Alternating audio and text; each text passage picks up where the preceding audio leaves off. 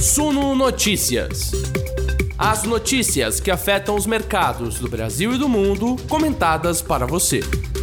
Bom dia, investidores. Sejam todos muito bem-vindos a mais uma Morning Call do Sul Notícias. Desejo uma ótima semana a todos. Vou deixando meu bom dia aqui, como sempre.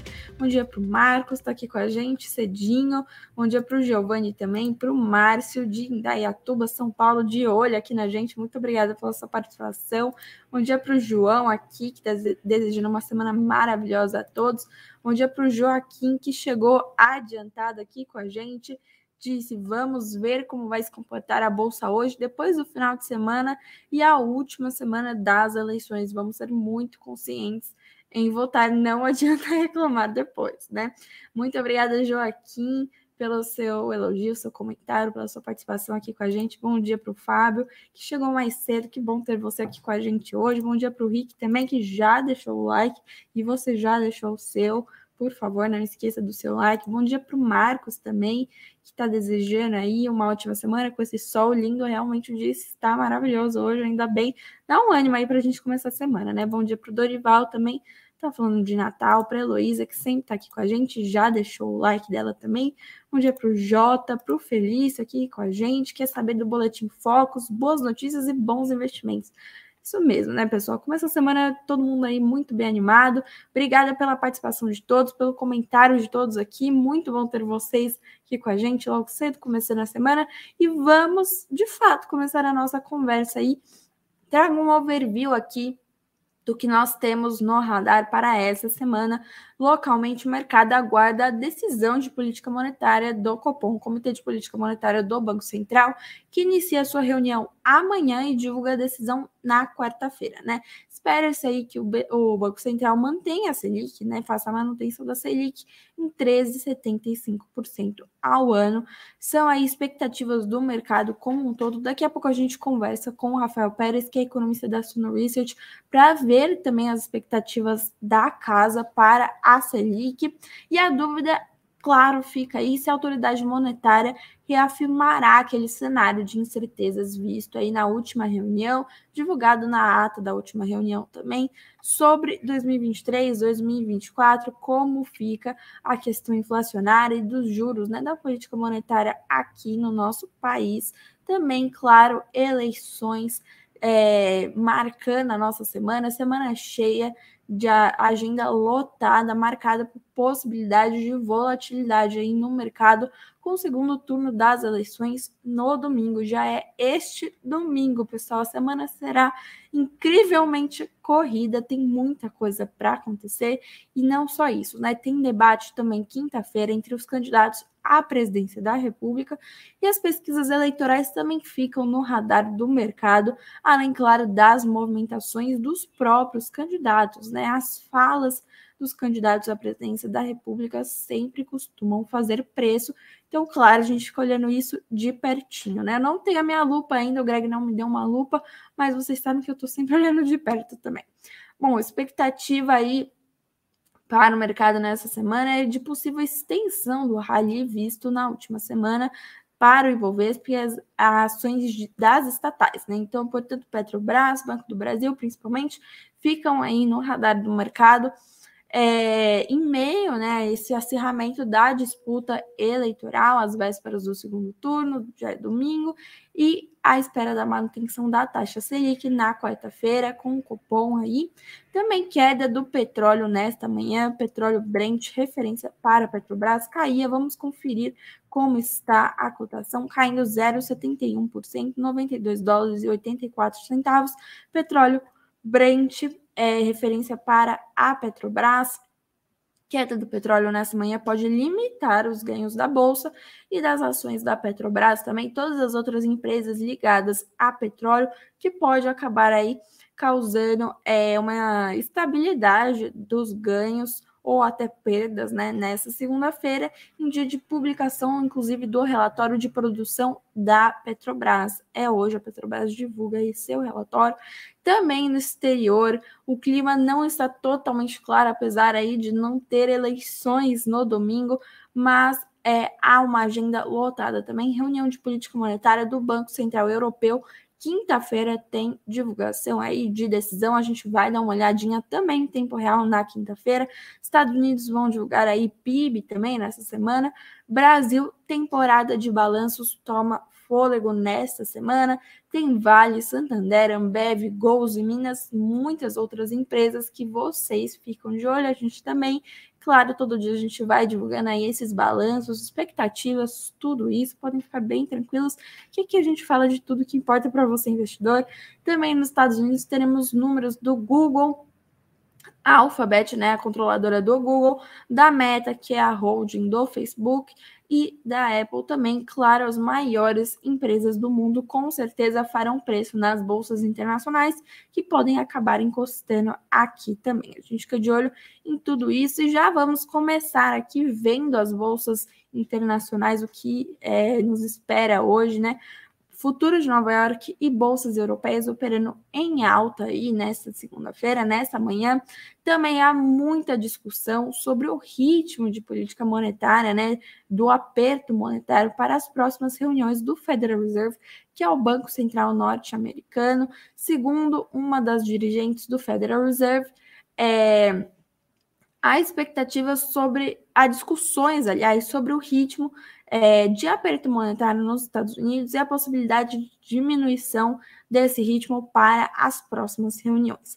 Para a próxima reunião, né, a, a imediata próxima, há uma expectativa ainda de aperto de 0,75 ponto percentual nas taxas de juros dos Estados Unidos, e a expectativa do mercado para a última reunião do ano, em dezembro, era de um aperto de meio ponto percentual.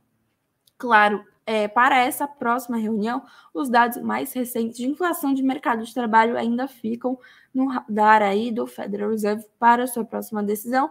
Então a gente vê ainda preços altos nos Estados Unidos, um mercado de trabalho robusto, com salários altos, com contratações e, claro, é, é, empregadores tendo de pagar é, salários mais altos para um custo de vida mais alto nos Estados Unidos, Federal Reserve não quer ver esse mercado de trabalho ainda robusto, com muitas contratações, salários altos, então talvez a gente veja aí, de fato, uma elevação de 0,75 ponto percentual, conforme a reunião vai se aproximando, essas expectativas vão ficando aí mais refinadas para a gente ter uma ideia, mas por enquanto é o que prevalece. Europa também, a gente está vendo aí uma crise enorme na Europa, no Reino Unido também. Saiu aqui PMI da zona do euro, para a gente dar uma olhadinha, vou colocar aqui na tela já. É, PMI composto da zona do euro caiu para 47,1 em outubro, com contração maior da indústria. A gente dá uma olhadinha aqui nos dados PMI composto da zona do euro caiu para 47,1 em outubro, mais baixo desde dezembro de 2020, né? Excluindo o período mais agudo da pandemia, o indicador não atingia nível semelhante desde abril de 2013. É a quarta divulgação mensal consecutiva do indicador global abaixo da marca de 50, né? 50,0, sinalizando uma desaceleração sustentada na atividade de negócios em todo o setor privado, da região. Né? Indicador aí, PMI, é, da, da atividade econômica do país. E a Alemanha, que é a maior economia aí da zona do euro, relatou a contração econômica mais acentuada no mês, enquanto o crescimento na França estagnou. Também sobre o exterior, a gente vai falar de China, né? Xi Jinping confirmado como líder pelos próximos cinco anos na China. Xi Jinping que vinha lutando aí pela reeleição no país é, já no seu terceiro mandato consecutivo, será o líder aí da China pelos próximos cinco anos, consolidando seu poder na liderança do país e está prestes a iniciar um terceiro mandato histórico como líder chinês mais poderoso desde Mao Tse Tung, né, pessoal? A gente viu aí há muitos e muitos anos Xi Jinping aqui a foto para quem não conhece, foi reeleito secretário-geral do Partido Comunista Chinês e deve ocupar o cargo pelos próximos cinco anos, terceiro mandato também. Ele também foi reeleito como líder do Exército, além da presidência, posição que está prestes a iniciar um terceiro mandato histórico como líder mais poderoso desde Mao Tse-tung. Né? De acordo com a Reuters, a decisão de manter Xi Jinping no poder já era esperada. no final do Congresso, o ex-presidente da China, Hu Jintao, foi convidado a deixar o palco. Segundo a agência de notícias oficial Xinhua, Estava com problemas de saúde e precisava descansar. A gente fica de olho aí nessas notícias de China também, lembrando que os dados econômicos lá da China foram atrasados, mas a gente já tem aqui a divulgação do produto interno bruto do PIB da China, que cresceu 3,9% no terceiro trimestre deste ano em relação ao mesmo período de 2021, terceiro trimestre de 2021, segundo informou o Escritório Nacional de Estatísticas da China. Né? O resultado representa uma aceleração após o avanço anual de 0,4% registrado no trimestre anterior. Neste trimestre, 3,9%, terceiro trimestre, 0,4% é, para o segundo trimestre de 2022 e o número também superou a previsão de analistas consultados pelo Wall Street Journal, que esperavam uma expansão de 3,5% do PIB, né? O PIB chinês avançou 3,9% no terceiro trimestre em relação ao segundo trimestre de 2022, após ter encolhido 2,6% entre abril e junho. Já no acumulado do ano até setembro, o avanço foi de 3%, bem aquém da meta é, de cerca de 5,5% estabelecida pelo governo para o ano inteiro, né, pessoal? Bom, a gente fica com dados de China aí no radar. A China é principal é, parceiro econômico do Brasil, claro que é, sempre pode fazer preço, muitas commodities, tudo isso envolvido aí. No radar a gente fica com essas notícias da China. E vamos olhar aqui para a nossa economia também, Boletim Focus, no radar aí do investidor, com as expectativas do mercado para a nossa economia. Vou dar uma olhadinha aqui no Boletim Focus, que foi divulgado hoje cedinho, e aí chamo o Rafael Pérez aqui, economista da Suno Research, para conversar com a gente. É, deixa eu colocar aqui na tela para vocês conseguirem ler comigo também.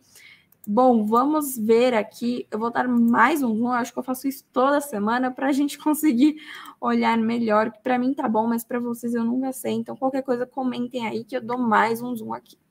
Bom, expectativas do mercado mediana aí para o IPCA em 2022. IPCA, inflação oficial do país para 2022, queda consecutiva, 17 semana consecutiva, expectativa de 5,60% para 2022, há quatro semanas 5,88%, para 2023, a queda pela segunda semana consecutiva para 4,94%.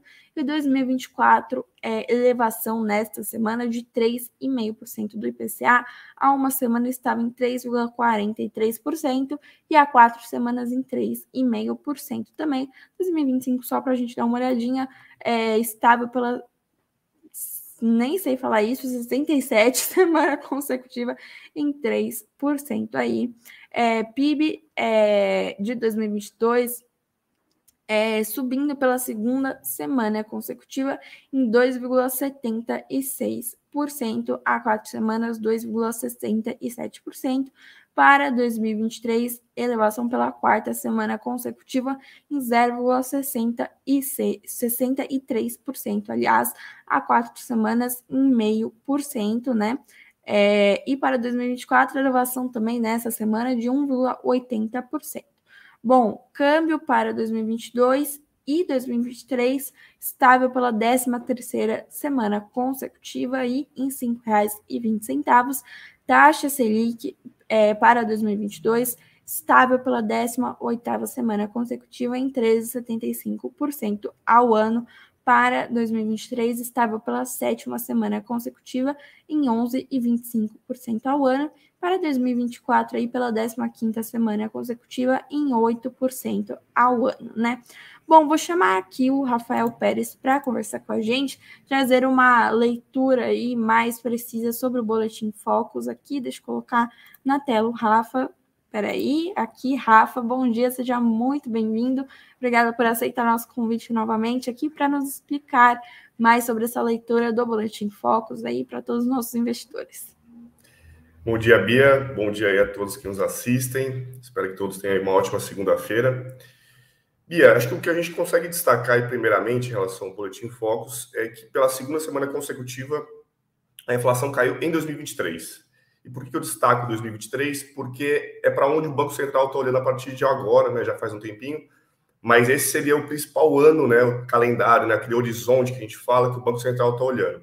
Então, se ele vê já que a segunda semana consecutiva o, o IPCA já está caindo, então isso é uma boa notícia para ele. Então, quer dizer que eu já começo a enxergar talvez um, algumas medidas, as medidas de elevação da taxa de juros pelo Banco Central já começam aí a surtir efeito um pouco sobre o mercado, né, entendendo que talvez já haja uma desaceleração da economia e isso pressiona menos os preços. Então, já é uma boa notícia para o Banco Central, que tem essa, né, essa semana aí tem a reunião do Copom, em que, a, que, a, que o IPCA já está ficando aí abaixo de 5. Mas a gente precisa lembrar que ainda está acima do teto, né, do limite superior do IPCA, que é em 4,75.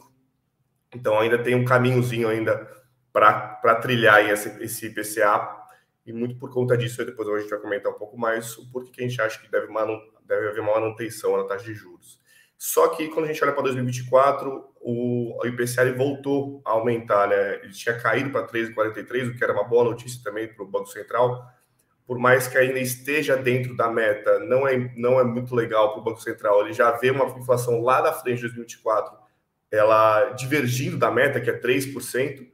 Então, ali, isso já gera aí, provavelmente, uma maior preocupação, que cada vez mais, quando a gente entrar, principalmente em 2023, o Banco Central vai começar a olhar mais também para 2024, como um horizonte relevante para a política monetária dele. Então, é importante a gente estar também de olho aí. Então, basicamente, hoje, quando a gente vai olhar para o IPCA, o IPCA desse ano, que saiu, né, abaixou aí para 5,6, a gente vai, acredito que vai ficar mais ou menos por aí, né? Vai ficar nesse patamar aí, 5,6, talvez caia mais um pouquinho, dependendo de como vier a IPCA de outubro talvez leve um pouco, mas pouca coisa, né?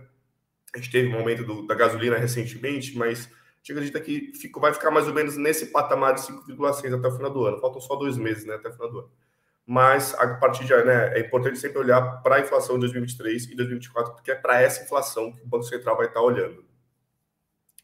É, e falando agora um pouco sobre PIB, né, é importante a gente olhar que o PIB continua avançando, o mercado continua avançando na expectativa de crescimento do PIB apesar de na semana passada o IBCBR ter caído, né, teve uma queda ma ma é, maior do que a gente esperava, né, uma queda de 1,1%, mas mesmo assim o mercado ainda enxerga que o PIB está crescendo, né, aumentou as expectativas, e isso acaba, de certa forma, contaminando os outros anos. Então, se a gente está crescendo um pouco mais em 2022, o mercado acredita que isso acaba se estendendo um pouco mais para 2023, né, que a gente fala aí um pouco de carrego estatístico, né, no caso, quanto maior o crescimento em 2022, mais a gente carrega isso para 2023, então, muito provavelmente isso que deve ter explicado aí esse aumento de crescimento do PIB em 2023.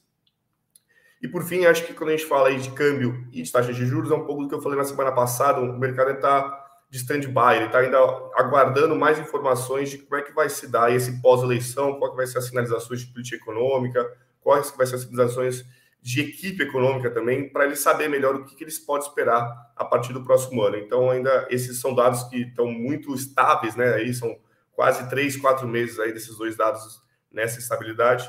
Então, acho que o mercado está esperando muito para saber como que, que a gente pode esperar de política econômica para o ano que vem, para saber se vai manter esse câmbio assim 5,20, se de fato vai cair antes ou se vai continuar nessa toada política monetária, né, taxa de juros. Então, acho que está muito ligado a essa questão, essa parte da estabilidade desses dois dados. É, sobre esse cenário de eleições que você comentou, você acha que com o resultado a gente já deve começar a ver algumas movimentações para as expectativas ou deve levar ainda algumas semanas, algumas definições aí de acordo com o governo que for eleito, né? Acredito que ainda, ainda pode demorar algumas semanas, assim, porque logo depois ali a gente, ao longo de novembro, principalmente, dezembro, a gente vai começar a ter as grandes sinalizações. E aí isso pode principalmente impactar a de câmbio, né? Pra, tanto para cima quanto para baixo. A taxa de juros ainda, pelo fato do Banco Central ser autônomo, isso ainda é, faz com que o Banco Central, né, com, com essa maior autonomia, ele consiga trilhar o seu caminho sem ter interferências do governo. mas então a gente pode ver alguma coisa mais, talvez, relacionada a câmbio. Câmbio e PIB também, dependendo de como que vier as sinalizações de política econômica. Mas acho que acredito que vai demorar, ainda não vai ser logo em seguida da eleição, vai demorar um pouquinho ainda quando começar a ver é, algo mais concreto sobre essa questão de política econômica para o ano que vem. Tá ótimo. E para o Copom essa semana, o que a gente pode esperar? Quais são as visões aí da Suno para a reunião de política monetária?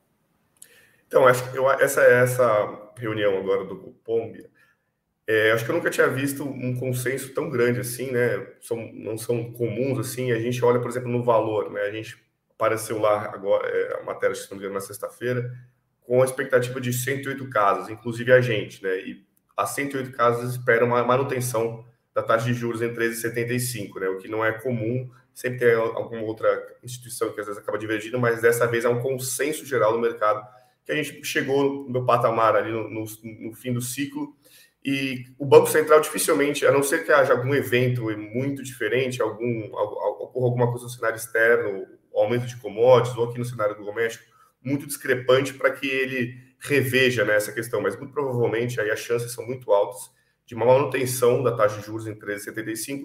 O Banco Central, ele diferente dos bancos, diferentemente dos bancos centrais lá de fora, ele já começou lá atrás, né? Então, ele estava atrás, a gente diz, né, que ele estava atrás da curva, né? Porque a taxa, a taxa de a inflação estava lá na frente, ele estava tendo que correr atrás. E agora ele correu atrás e está na frente. Então, ele agora ele pode aguardar mais, o que a gente acredita que ele vai aguardar agora os dados da economia. Ele vai ficar um pouco muito mais de stand-by, aguardando para ver se a, a inflação está convergindo para a meta para o próximo ano então, o Banco Central, ele, lógico, ele vai estar sempre vigilante, ele sempre vai deixar isso claro nos comunicados, que qualquer, se o processo de desinflação, né, dessa queda da inflação demorar mais do que ele está imaginando, ele pode atuar mais fortemente na política monetária, mas a gente acredita aí que ele chegou num patamar é, que agora ele pode se dar o luxo de aguardar para ver os dados da economia para poder atuar caso haja algum problema. E sobre aquela questão de incertezas, né, que eles comentaram na última ata, principalmente sobre o, o cenário inflacionário, você espera que venha um, um comunicado nesse mesmo tom agora para essa reunião? Perfeito. Eu acredito que ele, ele, ainda vai continuar pontuando quais são os principais riscos que ele está enxergando, né? aqueles riscos que podem aumentar a inflação, aqueles riscos que podem baixar a inflação. Ele vai provavelmente citar, realmente, o cenário externo, acho que atualmente o, o dentro do cenário doméstico e o cenário externo que pode trazer mais problemas é o cenário externo. A gente está com uma economia relativamente mais estável aqui, com crescimento e sem grandes pressões sobre os preços. Então, muito provavelmente, ele vai destacar ainda e sempre lembrando que ele vai estar vigilante e para, enfim, ele, a ideia do Banco Central aqui agora é, é manter a credibilidade dele, esperar os dados para ele tomar as atitudes dele, mas muito provavelmente a gente acredita que a partir de agora é manutenção dessa dessa taxa de juros aí. O cenário externo é o que pode trazer mais riscos, mas ele vai provavelmente deixar isso claro na ata dele, né? Perfeito, Rafa. Muito obrigada pela sua participação aqui com a gente de novo. Até semana que vem, espero. Muito obrigada. Ótimo dia, ótima semana para você. Eu que agradeço. Um bom dia a todos e até a próxima. Obrigada, até a próxima.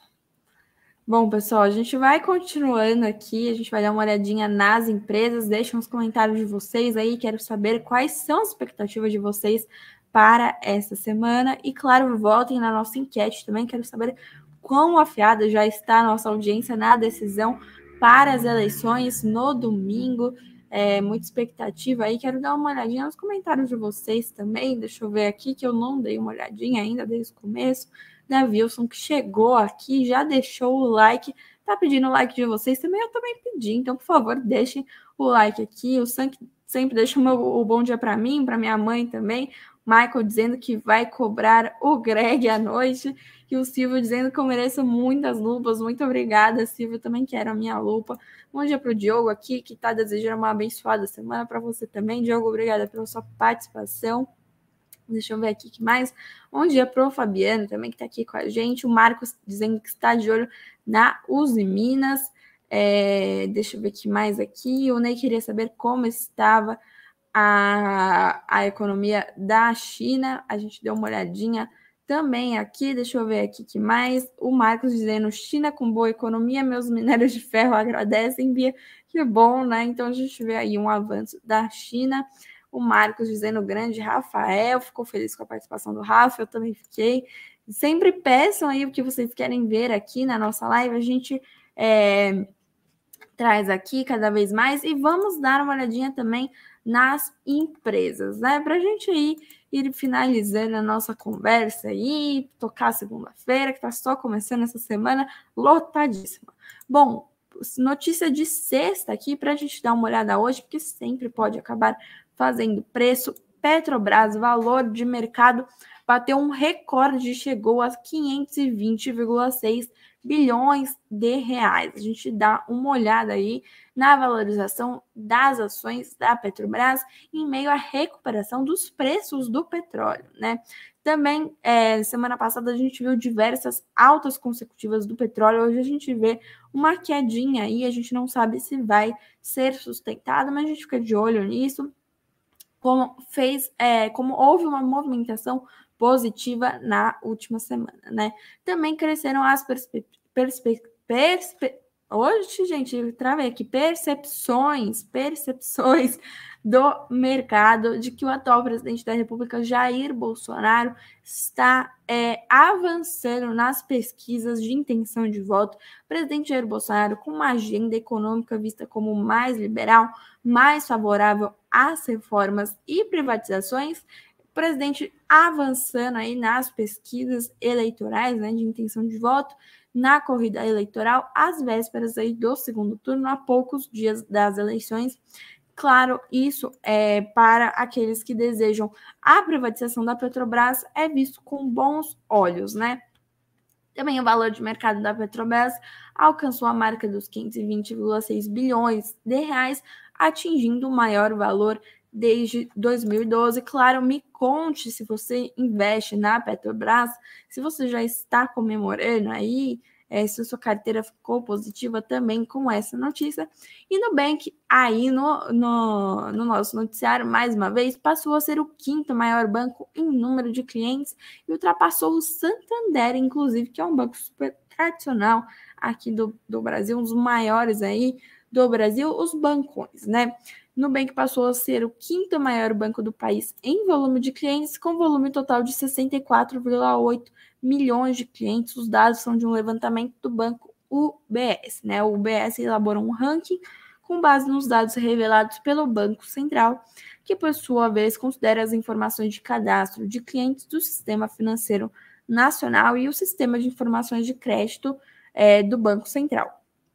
O Nubank, nessa métrica, ultrapassou o Santander e agora é o quinto maior banco em, números de, é, em número de clientes, aliás. Frequentemente, as próprias instituições financeiras divulgam seus dados de volume de clientes, mas as métricas costumam variar, já que a metodologia de contabilização fica a critério do próprio banco e não necessariamente passa por uma auditoria. Segundo o UBS, o maior banco do Brasil em número de clientes é a Caixa, que soma quase 150 milhões. São mais de 40 milhões de clientes, a mais do que o segundo do ranking, o Bradesco, que soma cerca de 102 milhões de clientes. Além disso, o levantamento dos especialistas da casa demonstra que os cinco bancos é, maiores incumbentes, ou seja, sem considerar as fintechs e os novos entrantes, somam 480 milhões de clientes.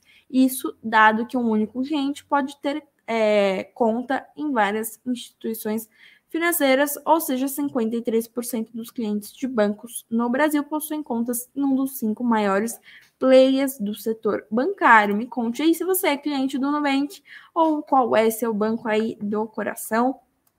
E Bradespar aí, notícia boa para quem investe, propôs dividendos e juros sobre capital próprio de 580 bilhões de reais. Vamos ver valor por ação, quem vai receber, pauta será submetida, claro, à aprovação na Assembleia Geral Extraordinária, que será realizada em novembro. A proposta prevê que os dividendos da Bradespar, caso sejam aprovados, terão valor de 310 milhões, sendo 74 centavos por ação ordinária e cerca de 81 centavos por ação preferencial, pouco mais do que isso. Os dividendos da Bradespar são isentos de imposto de renda, assim como acontece com outras empresas da Bolsa de Valores que pagam esses proventos.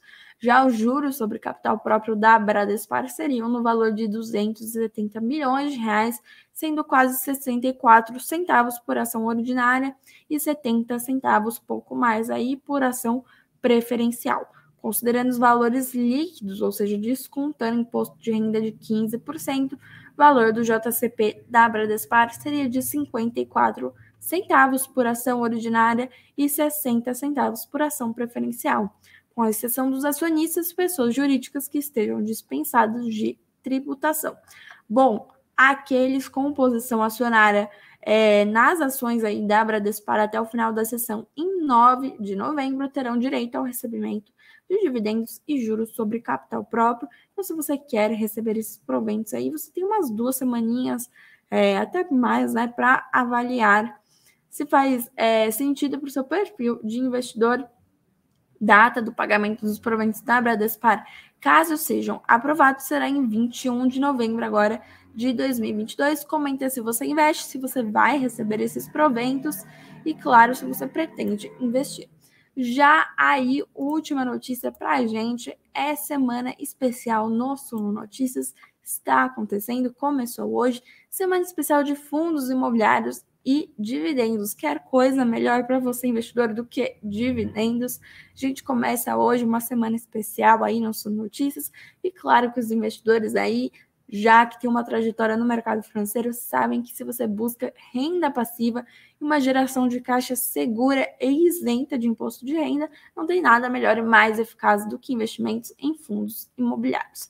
Essa semana tem apoio da C Capital e terá diversas matérias especiais, lives especiais também aqui no canal do Suno Notícias, no site do Suno Notícias, nas redes sociais.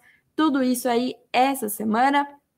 Bom, nós ficamos por aqui com as notícias, mas eu quero ver o resultado da nossa enquete. Não sei se eu cheguei a falar da enquete durante aqui a nossa live, mas eu perguntei aí, eu quero saber é, se a nossa audiência já está decidida sobre a decisão do voto aí pra, para o segundo turno das eleições. Deixa eu dar uma olhadinha aqui no resultado aí da nossa enquete, deixa eu ver perguntei aí para nossa audiência, quero ver aqui, tivemos 185 votos.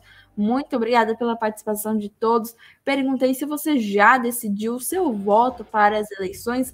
97% da nossa audiência já decidiu, 1% não decidiu e 2% está na dúvida. E bom, encerro aqui a nossa enquete. 191 votos. Muito obrigada pela participação de todos, 190 votos, coloquei um a mais aí. Bom, pessoal, muito obrigada pela participação de todos aqui na nossa live, pelos comentários, é, pela, pela participação, pelo like, pela inscrição. Não esqueçam de deixar, se você ainda não se inscreveu, se inscreva aqui no nosso canal para a gente trazer cada vez mais conteúdos. Fiquem lá com a gente no suno.com.br barra notícias, acompanhem a nossa semana especial aí para, claro, você ter mais noção aí sobre seu perfil de investidor, ter mais ideias sobre é, qual é o investimento ideal para você, suno.com.br barra notícias. Teremos lives aqui na semana, vocês veem a programação completinha lá no nosso site. E claro, 19 horas, o Greg volta com os destaques do dia para você encerrar seu dia muito bem informado. E amanhã, 9 horas da manhã, como sempre, eu estou de volta. Então, desejo uma ótima segunda-feira a todos, boa semana, bons negócios hoje.